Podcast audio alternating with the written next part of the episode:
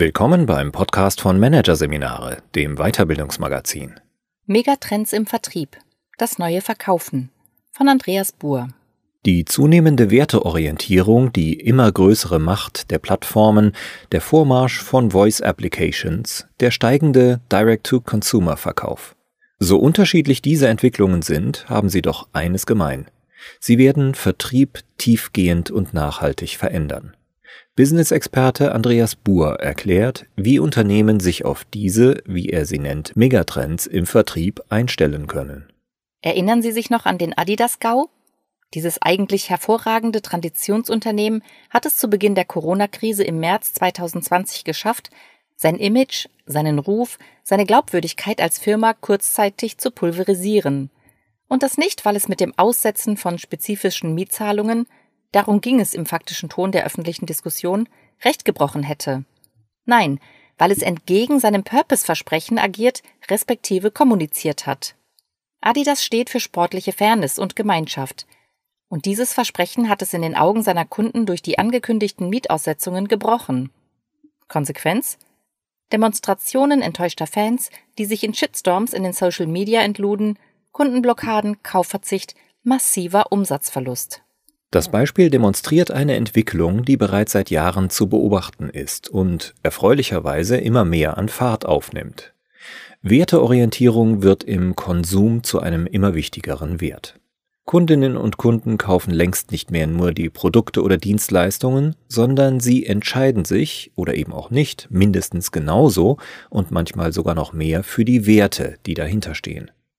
Die Ethics der Unternehmen, wie es neudeutsch heißt, sind zunehmend nicht nur Verkaufsargument, sondern universelles Verkaufsgut. Sie werden sozusagen implizit mitgekauft. Und zwar immer, bei jedem Abschluss. Diese Entwicklung ist so bedeutend wie robust, dass man sie als eine der wichtigsten Business-Trends überhaupt bezeichnen kann. Aus Vertriebsperspektive betrachtet ist sie sogar eine Art Megatrend, denn sie wird Vertrieb nicht nur oberflächlich verändern, sondern tiefgehend, nicht nur punktuell, sondern umfassend, nicht nur kurzfristig, sondern dauerhaft. Gleichzeitig ist sie nicht die einzige Entwicklung, die massiv auf den Vertrieb wirkt. Es gibt weitere, wenn man so will, Megatrends im Vertrieb mit ganz unterschiedlichem, aber gleichsam starkem Impact. Für alle von ihnen gilt, Unternehmen, die sich nicht ausreichend mit ihnen beschäftigen oder sie gar ignorieren, werden verlieren. Umsatz, Kunden und im Worst Case sogar ihre Wettbewerbsfähigkeit. Der Trend zur immer stärkeren Werteorientierung ist bereits so präsent, dass Unternehmen ihn im Grunde gar nicht mehr ignorieren können. Sie haben, und das ist gut so, eigentlich keine andere Wahl, als konsequent wertorientiert zu wirtschaften. Das heißt erstens, sich alternativlosen universellen Werten wie Nachhaltigkeit und sozialer Verantwortung zu verpflichten, zweitens darüber hinaus die eigenen spezifischen Werte glasklar zu definieren, drittens alle Werte zu einer Werte-Story zu verweben und diese viertens nicht nur zu erzählen, sondern auch konsequent zu leben. Und zwar in allen Bereichen, auch und vor allem in dem Bereich, in dem man dem Kunden am nächsten ist, eben im Vertrieb. Die dazugehörige wichtigste Aufgabe im Vertriebsbereich besteht darin, die gesamte Customer Journey, also die Kundenreise, immer wieder daraufhin zu prüfen ob und inwieweit die Unternehmenswerte an den einzelnen Touchpoints spür- und erfahrbar werden. Angefangen von den Claims und Slogans über die Gestaltung der Webshops bis hin zum persönlichen Kontakt mit Verkaufsprofis. So müssen letztere etwa den zunehmend kritischeren Privatkunden und Procurement-Abteilungen erklären können, wie das Unternehmen bereits zu Beginn der Produktionskette auf ökologische, ökonomische und gesellschaftspolitische Folgen achtet. Sie müssen wissen, was die Nachhaltigkeits- und Biosiegel, mit denen die eigenen Angebote ausgezeichnet sind, genau bedeuten. Und Sie müssen Antworten haben, wenn zum Beispiel danach gefragt wird, wie das Unternehmen sicherstellt, dass die Arbeitsbedingungen in den asiatischen Zulieferbetrieben tatsächlich so gut sind wie versprochen. Dringend Antworten benötigen die Vertriebsbereiche auch auf einen weiteren Trend, dem ein ganz anderes, aber nicht minder starkes Veränderungspotenzial innewohnt. Er ist eher technischer Natur, aber nicht nur. Und klingt etwa so. Okay Google, welcher BAV-Berater in München ist top bewertet worden? Hey Siri, finde drei Büromöbelanbieter in meiner Nähe. Alexa, wo kann ich hier einen günstigen Leihwagen buchen? Oder Okay Google, welches Trainingsinstitut in Düsseldorf hat sich auf mehr Erfolg von Unternehmenskunden spezialisiert? Zwar machen Sprachanfragen noch einen vergleichsweise kleinen Teil an allen kaufvorbereitenden Produktrecherchen im Internet aus, allerdings wächst ihr Anteil seit einiger Zeit rasant. In den USA kommen schon heute ein Großteil der Suchanfragen über Alexa zustande. Wie lange noch gilt die Macht von Google? Man darf gespannt sein. Gleiches gilt für die Direktabschlüsse via Voice. Die Analysten des Beratungshauses OCNC Strategy Consultants schätzen, dass sich deren Gesamtvolumen 2022 in den USA auf 40 Milliarden Dollar belaufen wird. In UK gehen sie von einem Volumen von 5 Milliarden aus. In Deutschland sind es bislang nur einige Millionen Haushalte und vielleicht ein paar hunderttausend Unternehmen, die sich per Sprachsteuerung über Produkte informieren oder auch direkt ordern, doch ist davon auszugehen, dass diese Zahlen in den kommenden Jahren explodieren werden. Und das geschieht nicht nur deshalb, weil die Bandbreite an Geräten für Voice Commerce ständig wächst. Apples Siri, Googles Assistant, Samsungs Bixby oder Amazons Echo Dot sind nicht das Ende der Fahnenstange, sondern erst deren Anfang und diese werden zudem quasi von Tag zu Tag leistungsfähiger. Sondern auch und vor allem, weil Voice-Anwendungen besonders stark auf das größte Kundenbedürfnis überhaupt einzahlen, das nach Convenience, also Bequemlichkeit. Es ist so wunderbar einfach, die eigenen Wünsche lediglich auszusprechen, um sie erfüllt zu bekommen, und Fragen über Produkte und Dienstleistungen zu stellen und beantwortet zu bekommen, wann und wie sie einem in den Sinn kommen. Anders ausgedrückt, Voice-Anwendungen entsprechen der Natur des Menschen und werden allein schon deshalb in die DNA von Vertriebsprozessen einprogrammiert werden. Und nicht nur da. Genau wie der Trend der immer stärkeren Werteorientierung wird Voice zunehmend die komplette Customer Journey prägen, von der Phase der Aufmerksamkeit, Awareness, über die Abwägung, Consideration, der Entscheidung, Decision und dem Kauf, Purchase, bis hin zur Kundenbindung, Loyalty. Bedeutet konkret, Voicebots als sprechende Chatbots oder Voice-Apps, die Verarbeitung natürlicher Sprache, Natural Language Processing, beherrschen, werden den Interessenten, Kundinnen und Anwendern an jedem Touchpoint mit einem Unternehmen Rede und Antwort stehen und mittelfristig mit diesen auch in echten Dialog treten. Die ersten zentralen Aufgaben, die dieser Trend für Unternehmen mit sich bringt und die gar nicht früh genug angegangen werden können, zum einen eine passende KI-gestützte Voice-Plattform zu recherchieren, die Sprachanfragen zur eigenen Produkt- respektive Dienstleistungswelt sowie dem eigenen Unternehmen prozessieren kann. Und zum anderen systematisch Voice Search SEO und Voice Assistant SEO zu betreiben, um bei entsprechenden Anfragen via Spracheingabe im Set der relevanten Anfrageergebnisse möglichst weit oben bzw. überhaupt angezeigt zu werden Während Voice Commerce erst Fahrt aufnimmt, läuft ein anderer Megatrend im Vertrieb bereits seit Jahren auf Hochtouren. Die Entwicklung zur Plattformökonomie. Aus Vertriebsperspektive ist das wahrscheinlich das bedeutendste Phänomen der Digitalisierung überhaupt. Denn Plattformen erschließen aus ihrer ökonomischen Logik heraus immer breitere Zielgruppen, führen sie gewissermaßen zu Purchaser-Strömen zusammen und bilden so zunehmend die Ökosysteme für Handel und Absatzwirtschaft. Und damit sind nicht nur die berühmten GAFA gemeint, also die Plattformanbieter Google, Amazon, Facebook und Apple. Eine immer wichtigere Rolle spielen dabei auch weitere Big Player wie Alibaba, das die größte chinesische Verkaufsplattform betreibt, Rakuten als Shopsystemanbieter oder Tencent, das mit WeChat eine App ähnlich wie WhatsApp betreibt, über die jetzt schon halb Asien kommuniziert und seine Finanztransaktionen abwickelt. Die Erfolgsgeschichte der großen Plattformen ist schnell erzählt. Sie bringen Interessen zusammen und machen es so bequem, sich einen Überblick zu verschaffen, zu ordern, die Ware zu erhalten, gegebenenfalls zu reklamieren, dass für viele Kundinnen und Kunden an ihnen kaum ein Weg vorbeiführt. Damit bleibt wiederum den Unternehmen vermeintlich keine andere Wahl, als auf ihnen um jeden Preis präsent zu sein. Neben den Gebühren besteht der Hauptpreis dafür in den Kundendaten und Profilen der eigentlichen Anbieter, die die Plattformbetreiber absaugen. Die nutzen sie für Direktmarketing oder auch dazu, Kundenbestellungen durch künstliche Intelligenz vorhersagen zu lassen, um noch schneller liefern zu können und so noch stärker auf die Convenience einzuzahlen. Aber die Geschichte geht noch weiter, wobei die besagten immer wichtiger werdenden intelligenten Sprachbots wie Alexa eine entscheidende Rolle spielen. Diese werden nämlich darauf programmiert, Anfragen auf der Grundlage der eigenen Produktrankings zu beantworten. Heißt, wer beispielsweise Alexa nach einer leistungsstarken Powerbank fragt, bekommt zuerst oder auch nur die entsprechenden Amazon Choice Produkte genannt und bestellt die dann in vielen Fällen wahrscheinlich auch.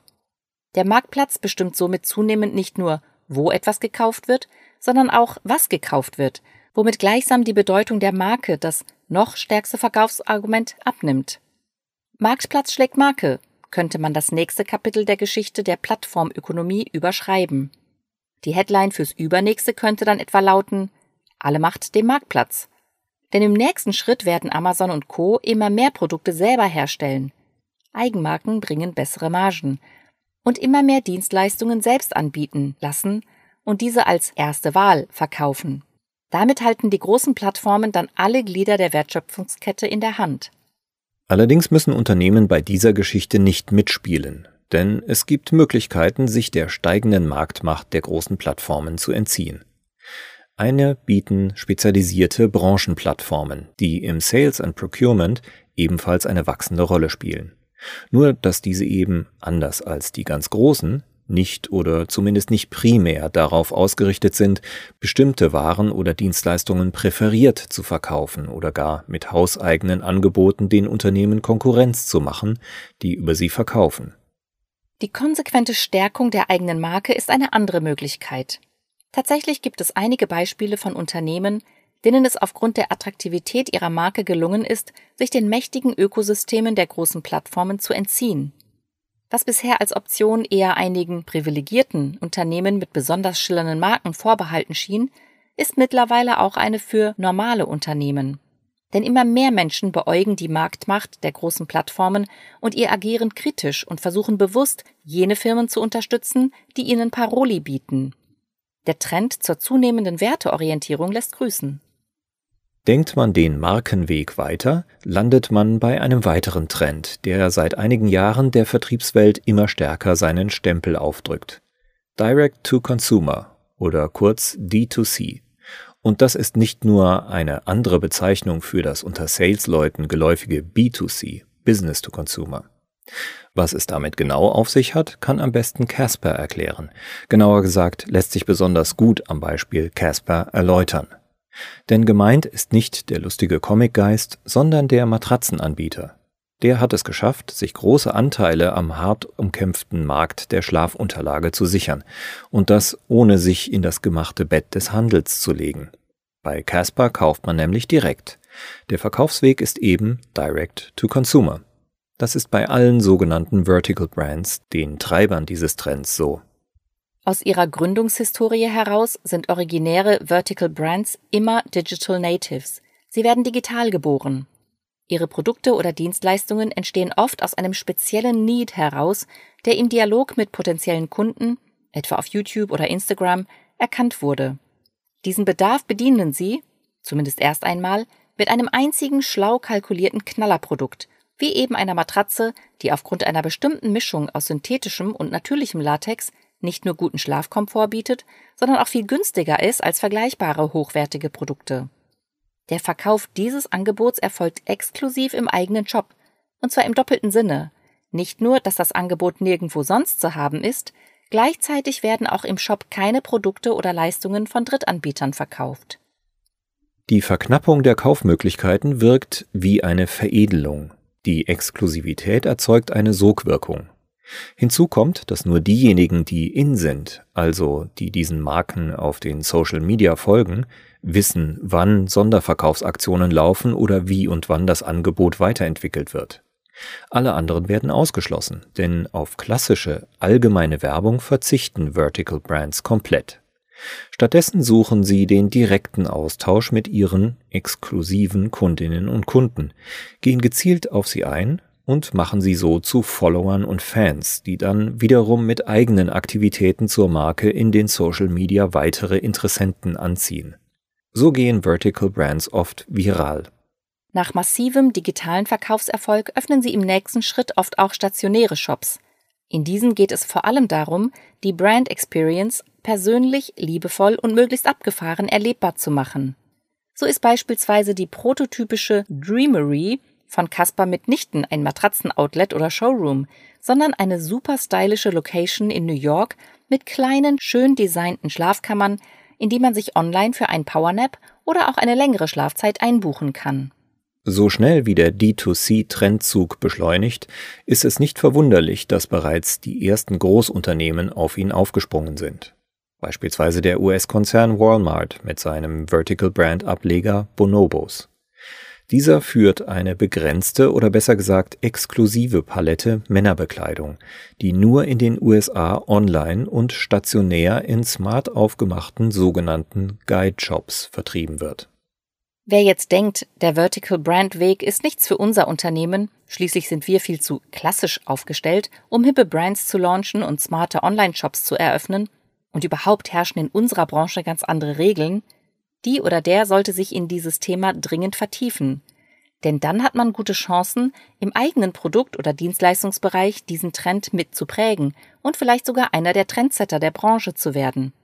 Gleiches gilt für alle Trends, nicht nur im Vertrieb. Wer frühzeitig reagiert und ausprobiert, kann natürlich mit der ein oder anderen Idee scheitern, hat dafür aber die besten Karten, vorne mit dabei zu sein. Die anderen laufen den Trends immer nur hinterher. Vertrieb geht heute anders. Gewinnen wird, wer es Kunden so leicht wie möglich macht, Kunde zu werden und zu bleiben. Gewinnen wird, wer dem Anspruch genügt, kaufen lassen ist das neue Verkaufen.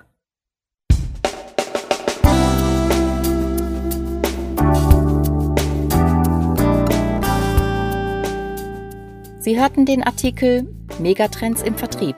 Das neue Verkaufen von Andreas Buhr aus der Ausgabe Februar 2022 von Managerseminare, produziert von Voiceletter. Weitere Podcasts aus der aktuellen Ausgabe behandeln die Themen Teamcharta für die Remote-Kommunikation. Sprechen Sie hybrid? Und Sinn erleben in der Arbeitswelt. Glücklich ohne Purpose. Weitere interessante Inhalte finden Sie auf der Homepage unter managerseminare.de und im Newsblog unter managerseminare.de/blog.